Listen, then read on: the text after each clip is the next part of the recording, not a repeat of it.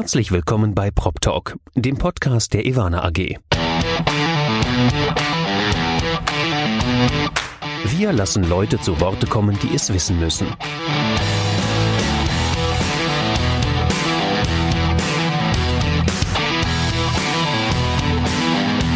Aus der Branche für die Branche. Mit Ihrem Moderator Andi Dietrich. Herzlich willkommen zu Prop Talk, dem Podcast der Ivana AG. Corona hat uns nach wie vor fest im Griff. Das heißt, ich sitze wieder in meinen heimischen vier Wänden. Mir gegenüber sitzt aber ein strahlender Leiter des Kompetenzfelds Finanzmärkte und Immobilienmärkte vom Institut der deutschen Wirtschaft in Köln. Herzlich willkommen, Professor Dr. Michael Vogtländer. Ja, hallo Andi, grüß dich. Ja, ich habe mir jetzt extra nochmal die Mühe gemacht, deinen akademischen Grad mit aufzuführen. Wenn ich das aber die ganze Podcast-Folge machen würde, dann hätten wir, glaube ich, keine Zeit, um über andere Themen zu reden. Deswegen würde ich jetzt mal zum normalen Michael wieder übergehen und erstmal mit deiner Vita starten. Du machst es mir relativ simpel, das habe ich im Vorgespräch schon gesagt. Du bist nämlich schon seit 2005 beim Institut der deutschen Wirtschaft in Köln. Was ihr genau macht, können wir ja gleich mal besprechen. Ähm, ich gehe mal auf deine ersten Schritte ein. Die ersten Schritte hast du tatsächlich in Leverkusen getätigt. Da wurdest du geboren. Du bist großer Leverkusen-Anhänger. Wir haben auch schon diverse Male über das Vizekusen-Thema gesprochen. Das wollen wir heute auch nicht ausführen. Ähm, du hast Volkswirtschaftslehre an der Uni Köln studiert und an der Westfälischen Wilhelms-Universität in Münster, die man kennt.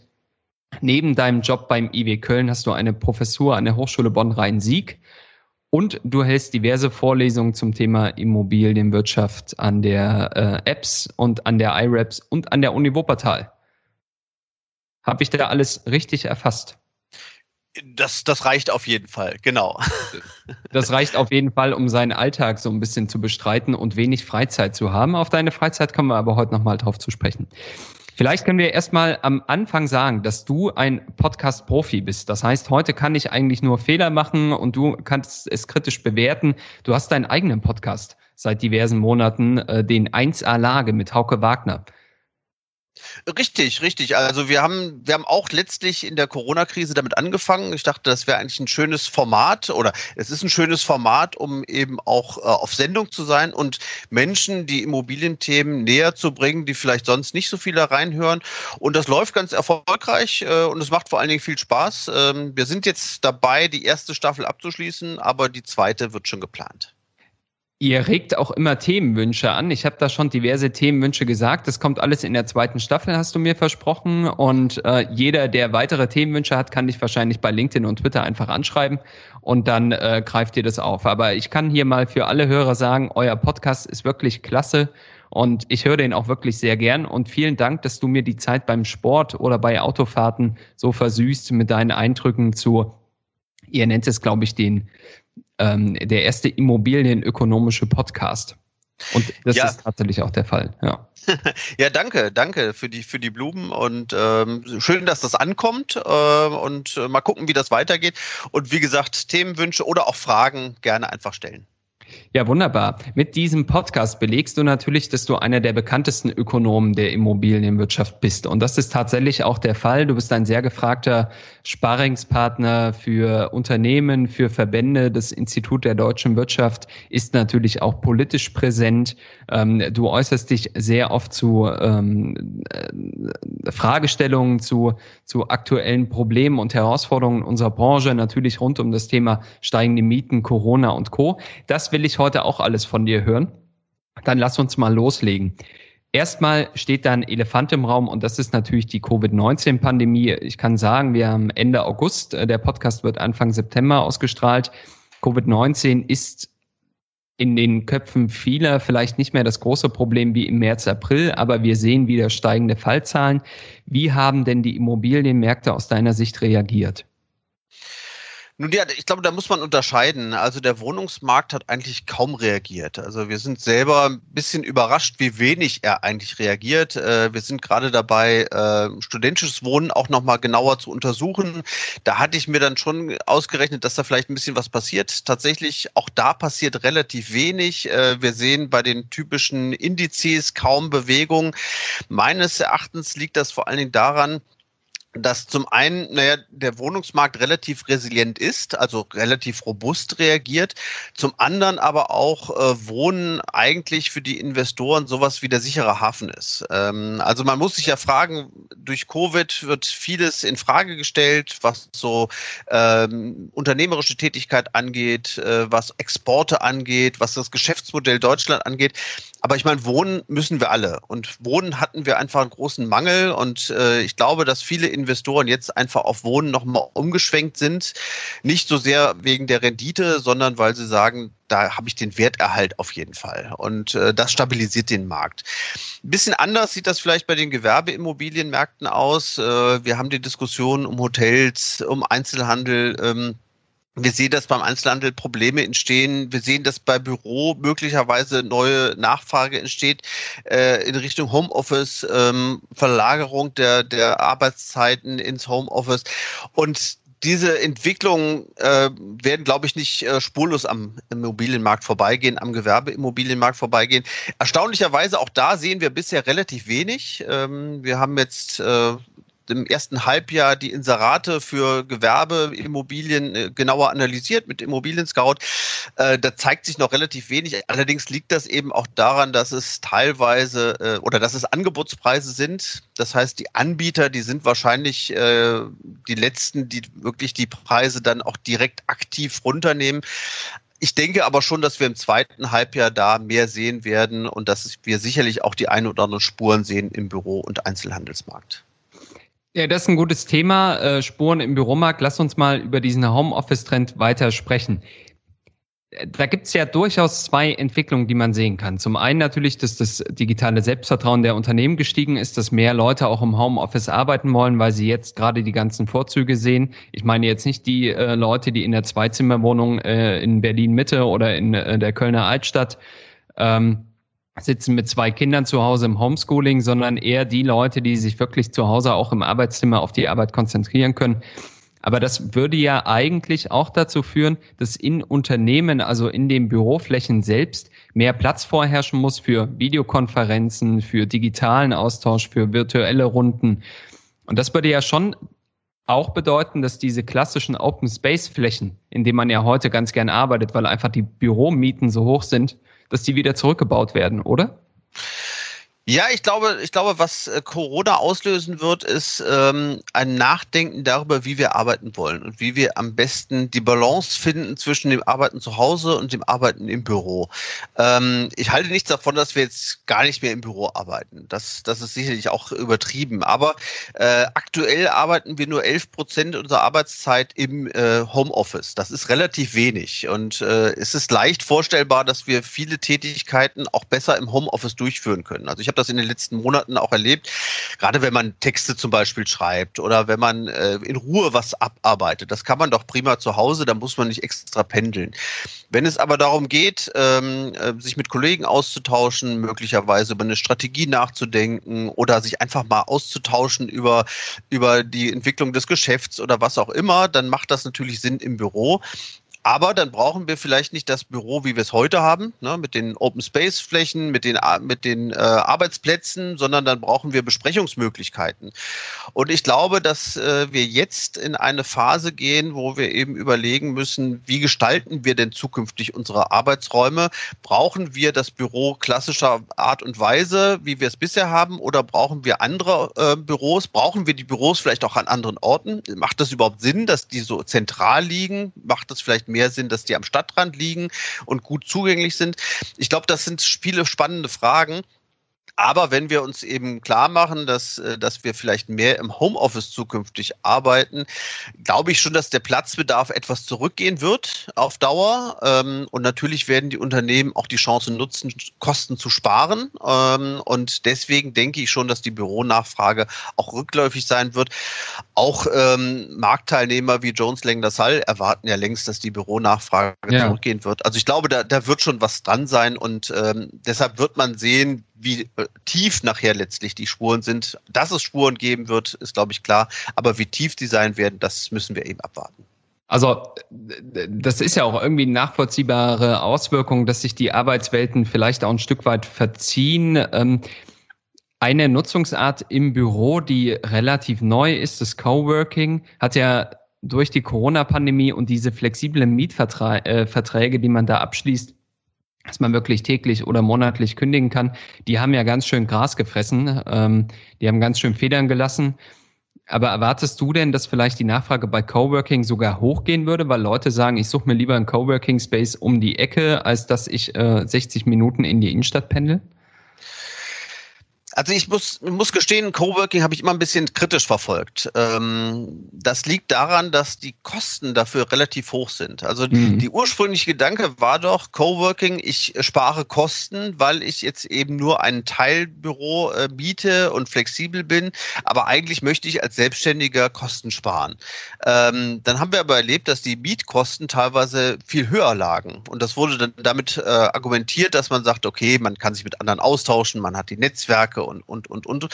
Aber so gravierend finde ich diese Vorteile letztlich nicht. Ne? Also es ist ähnlich wie, wie bei Mikroapartments. Ne? Bei Mikroapartments muss man auch sagen, eigentlich die, die Kernidee war ja immer, ich lebe günstig. Deswegen nehme ich, oder ich nehme ein kleines, eine kleine Wohnung, damit ich Kosten spare. Nicht, ich nehme die kleine Wohnung, weil ich dann so viele tolle Zusatzservices habe. Und ich glaube, ähm, ähm, es macht Sinn, wenn man jetzt als Büroentwickler darüber nachdenkt ähm, und sagt, okay, wie kann ich dieses Bedürfnis Bedürfnis, dass Kosten gespart werden, wie kann ich das auch wieder revitalisieren und wie kann ich ähm, ein Produkt anbieten, das dann auch für Solo-Selbstständige oder auch äh, kleine Selbstständige dann eben auch relevant ist. Und ich glaube, in dieser Art und Weise kann es funktionieren, aber es funktioniert wahrscheinlich nicht in diesem hohen Preissegment. Das ähm, Klingt ganz so, als ob du in den nächsten Monaten noch sehr viel Arbeit mit dem Thema Büro haben wirst und äh, vielleicht sehr viele Prognosen abgeben musst, auch was Coworking angeht. Lass uns aber mal trotzdem auf die andere Nutzungsart, die große in Deutschland zurückgehen, bei der du gesagt hast, da seht ihr noch gar nicht so viele Auswirkungen. Corona mag sein, hat gar nicht so viele Spuren im Wohnen hinterlassen. Was aber viele Spuren hinterlassen hat, zumindest in Berlin, ist der Mietendeckel. Wie bewertest du als Ökonom denn so einen Angriff in den Markt?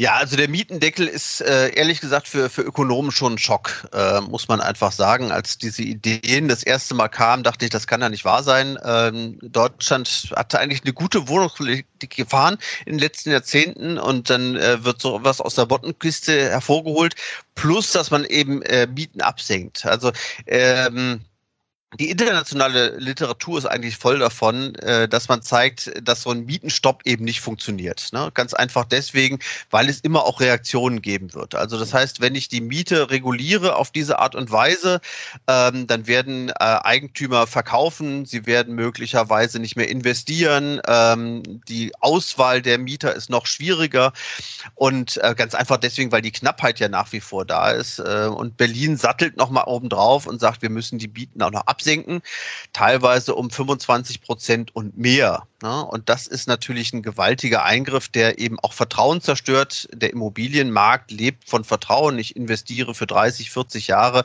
und muss dann eben auch damit rechnen, dass ich meine Renditen auch erzielen kann, dass ich meine Mieterträge auch erzielen kann. Und da wird massiv interveniert.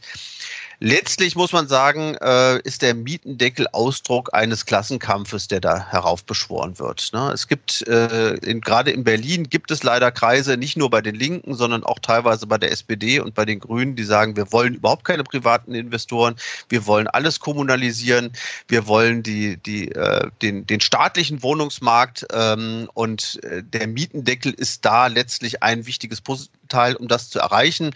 Andere sind Vorkaufsrechte, andere sind Enteignungen. Und ähm, das ist natürlich ein, ein Kampf, der letztlich nur Verlierer kennen wird. Sowohl die Immobilienwirtschaft als auch die Mieter. Denn wir wissen eigentlich äh, alle, was dann passieren wird. Äh, auf Dauer wird nicht investiert, auf Dauer wird die Qualität der Bestände schlechter werden. Der Zugang zum Wohnungsmarkt wird noch schwieriger. Und äh, ich kann nur dringend davon abraten, dass wir das lassen, sondern stattdessen äh, schauen, dass wir eben kooperative Lösungen finden und eben die Kraft, die die Marktwirtschaft und die die Immobilienwirtschaft ja auch dann hat, äh, nutzen im Sinne der Gesellschaft. Wie könnten denn diese kooperativen Lösungen aussehen, deiner Meinung nach? Naja, eine Möglichkeit ist zum Beispiel ein kooperatives Baulandmodell, ne, wie es Hamburg zum Beispiel macht. Äh, das heißt, die Stadt kauft grundsätzlich die Grundstücke und vergibt sie nicht nach dem Höchstpreis, sondern zum Beispiel nach dem besten Konzept und sagt dann den Investoren auch, äh, okay, ihr kriegt dieses Grundstück, aber ihr müsst so und so viel Sozialwohnungen bauen oder ihr müsst so und so viel preisgedämpfte Wohnungen bauen. Oder dass man eben gemeinsam auch, ähm, auch Stadtviertel entwickelt. Ähm, wir schauen oft nach, äh, nach Wien ähm, aufgrund der Regulierung. Wir sollten aber eigentlich stärker nach Wien schauen aufgrund der äh, Stadtentwicklung. Denn Wien hat es beispielsweise beispielsweise geschafft, mit der Seestadt Aspern ein neues Stadtviertel zu gründen mit 20.000 äh, Wohnungen in der Endbaustufe, ähm, mit einer Anbindung an die, ähm, die S-Bahn. Ähm, 20 Minuten, in 20 Minuten kann man in der Innenstadt sein. Und das Interessante ist, das Ganze ist als öffentlich-private Partnerschaft organisiert. Das heißt, da hat ein privater Entwickler gemeinsam mit der Stadt dieses Stadtviertel gegründet ähm, und so das Wohnungsproblem zum Teil auch gelöst. Und ich glaube, solche Lösungen sollten wir hier auch anstreben, dass wir eben schauen, wo können wir tatsächlich in Großstädten wie Berlin, wie München, wo können wir tatsächlich großvolumig neu bauen, damit wir tatsächlich auch die Wohnungsmarktsituation langfristig entspannen. Die paar Minuten, die du jetzt gerade über das Wiener äh, Vorbild gesprochen hast, schneide ich einfach mal raus und schicke sie an den neuen Bausenator Sebastian Scheel. Äh, vielleicht hört er sich das ja an, auch wenn er von der Partei Die Linke kommt, aber als äh, Baustaatssekretär hat er ja schon sehr auch ähm, für Neubau gepocht. Wir können nur ja, das wird, das, sein. Das, ja. ja, ja. Ich mein, meine Zuversicht ist da aber ein bisschen begrenzt, muss ich sagen. Ähm, weil ich glaube, dass es da tatsächlich eher andere Ziele gibt, äh, nicht so sehr den, den Wohnungsmarkt zu retten und auszugleichen, sondern tatsächlich eher äh, Macht zu gewinnen darüber, wer in der Stadt wohnen darf und äh, wer äh, darüber bestimmen darf, wem die Wohnungen gehören. Okay, ja, gut, das ist natürlich eine Theorie, die habe ich schon öfter gehört, gerade in Berlin. Ähm, die können wir gerne mal an anderer Stelle vertiefen. Ich würde gerne mal einen harten Themenbruch einbauen. Mhm. Ähm, als Ökonom und als Leiter des Kompetenzfelds Immobilien beim Institut äh, der deutschen Wirtschaft, ich sage jetzt einfach mal IB Köln, ja, das ist auch zu lang. Klar. Ähm, da sind Daten ja dein Geschäft. Das heißt, du kannst ja den Markt auch nur so genau ablesen und so genau bewerten, wie die Datenlage es zulässt. Nun haben wir in Deutschland ja das Thema, dass der Markt eher intransparent ist. Das liegt auch daran, dass viele Leute mit Intransparenz Geld verdienen, dass vielleicht auch die Schnittstelle zu öffentlichen Daten nicht immer ganz so digital ist, wie wir uns das wünschen. Wie bewertest du denn die Transparenz in Deutschland? Also wie transparent sind die Märkte?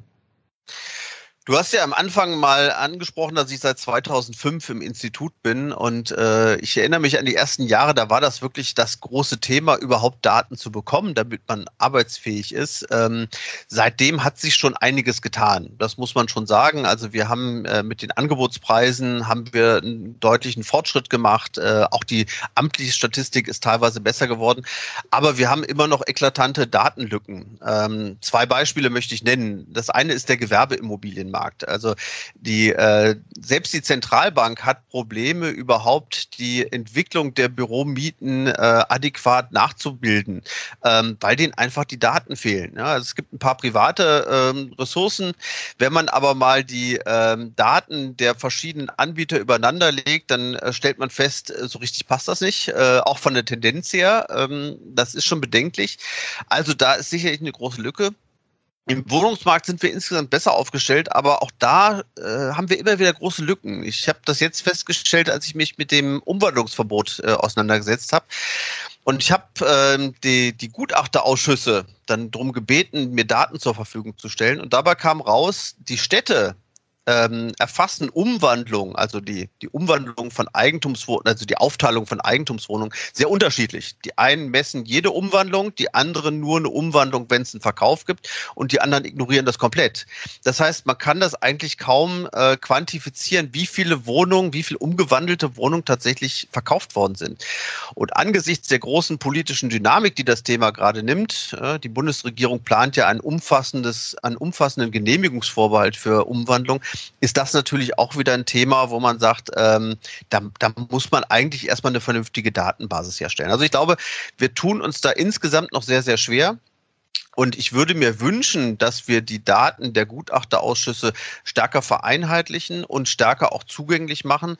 In Frankreich ist es ja zum Beispiel so, jeder Notarvertrag äh, landet letztlich auch bei der amtlichen Statistik. Das heißt, die Notare sind verpflichtet, alle Daten weiterzuliefern an das statistisch, an das äh, entsprechende statistische Amt.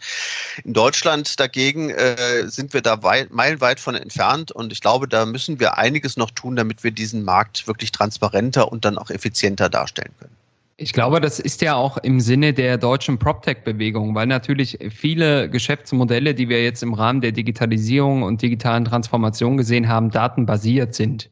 Und solange diese Daten eben nur vielleicht von einzelnen Silos eingespeist werden, aber noch nicht von der gesamten Branche oder von dem gesamten Markt, sind die Aussagen, die man da datenbasiert treffen kann, vielleicht noch nicht bei 100 Prozent.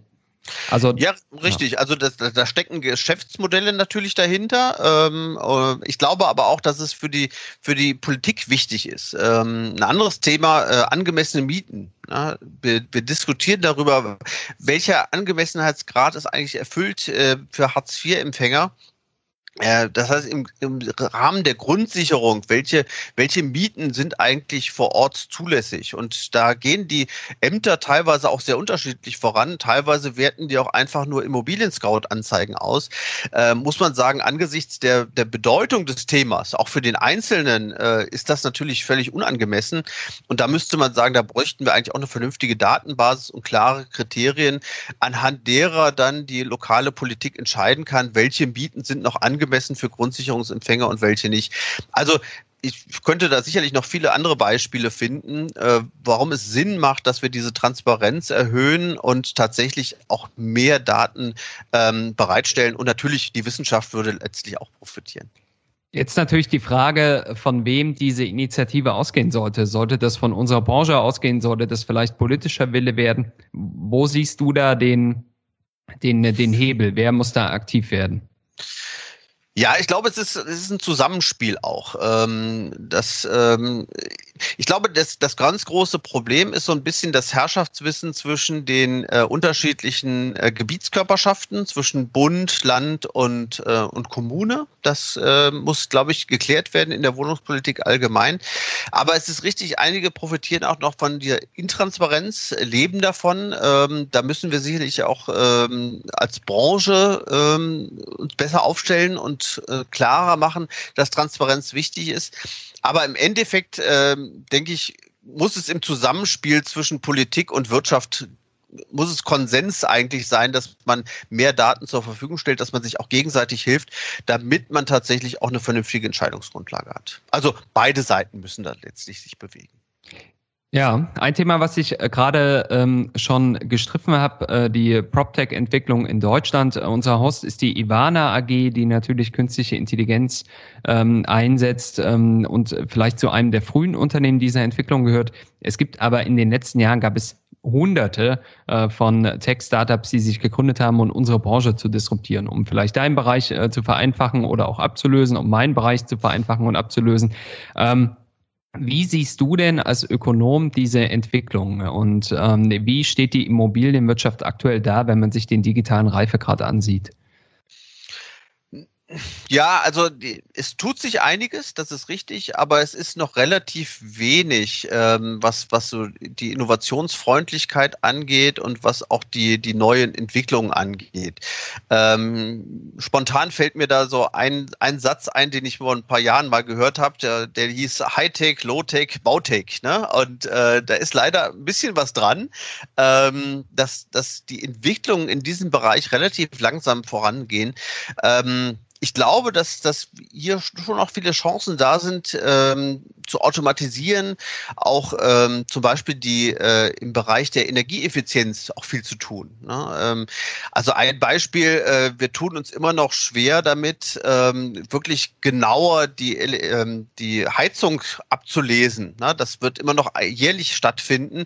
Dadurch hat man natürlich überhaupt kein Feedback dahingehend, dass, ähm, dass man vielleicht im Sommer durch die Beheizung des Pools oder der Klimaanlage wahnsinnig viele Ressourcen rausschleudert und hat das gar nicht so auf dem Schirm. Das ist so ein Bereich, wo man eigentlich denkt, dass das muss doch eigentlich schneller gehen, dass man äh, auch durch Smart Meter dann auch äh, eine, eine schnellere äh, Rückmeldung bekommt. Und ich glaube, da gibt es viele Bereiche, wo man noch viel tun kann wo man tatsächlich äh, durch, durch Innovation noch einiges bewegen kann. Ich bin mal gespannt, ob jetzt ähm, vielleicht der richtige Zeitpunkt ist, dass, äh, dass mehr Innovationen vorankommen. Meine große Befürchtung ist, wenn die deutsche Immobilienwirtschaft da nicht selber vorankommt, dass irgendwann die großen Tech-Konzerne so einen Markt entdecken und da mit, mit ganz eigenen äh, herangehen, dann den Markt aufmischen.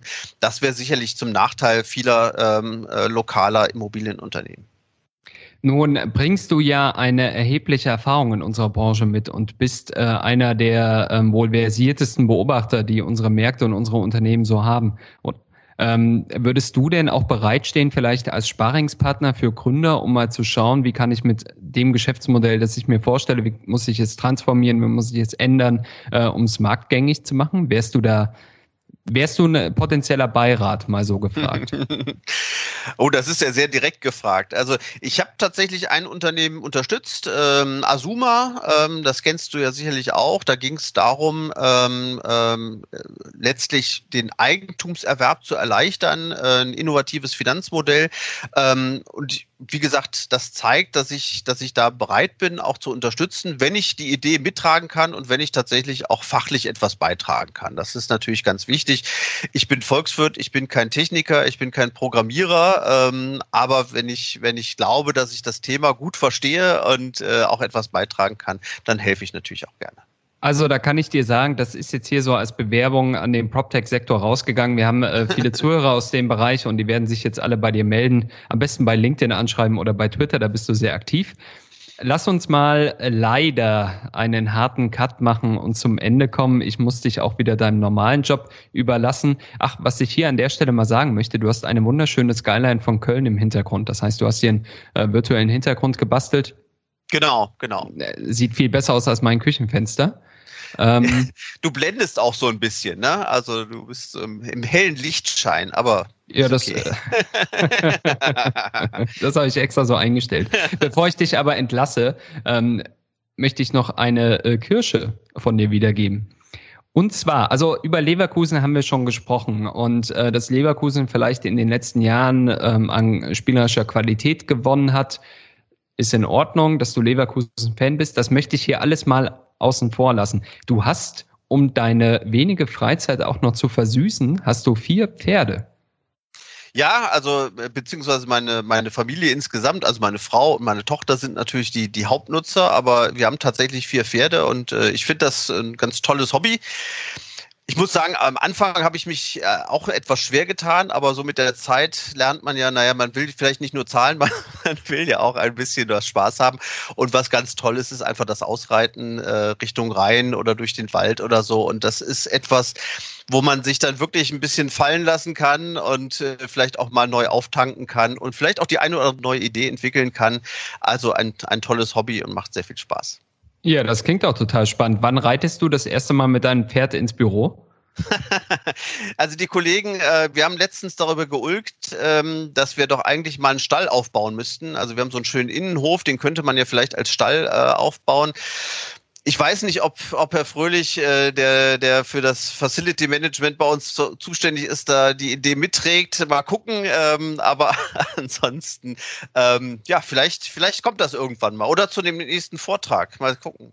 Naja, ich meine, Köln ist ja aus dem Grunde entstanden, dass man mit seinem Pferd äh, auch die Innenstadt erreicht. Das heißt, die Infrastruktur müsste eigentlich noch da sein, auch wenn sie wahrscheinlich 100 Jahre und älter ist. ja, genau. Ja, Michael, vielen herzlichen Dank äh, für deine Zeit, vielen herzlichen Dank für deine Eindrücke. Ich kann euch nur sagen, bleibt gesund und äh, bleibt weiterhin so aktiv, interessiert und auch so kritisch unserer Branche gegenüber. Und äh, damit ähm, sende ich beste Grüße nach Köln.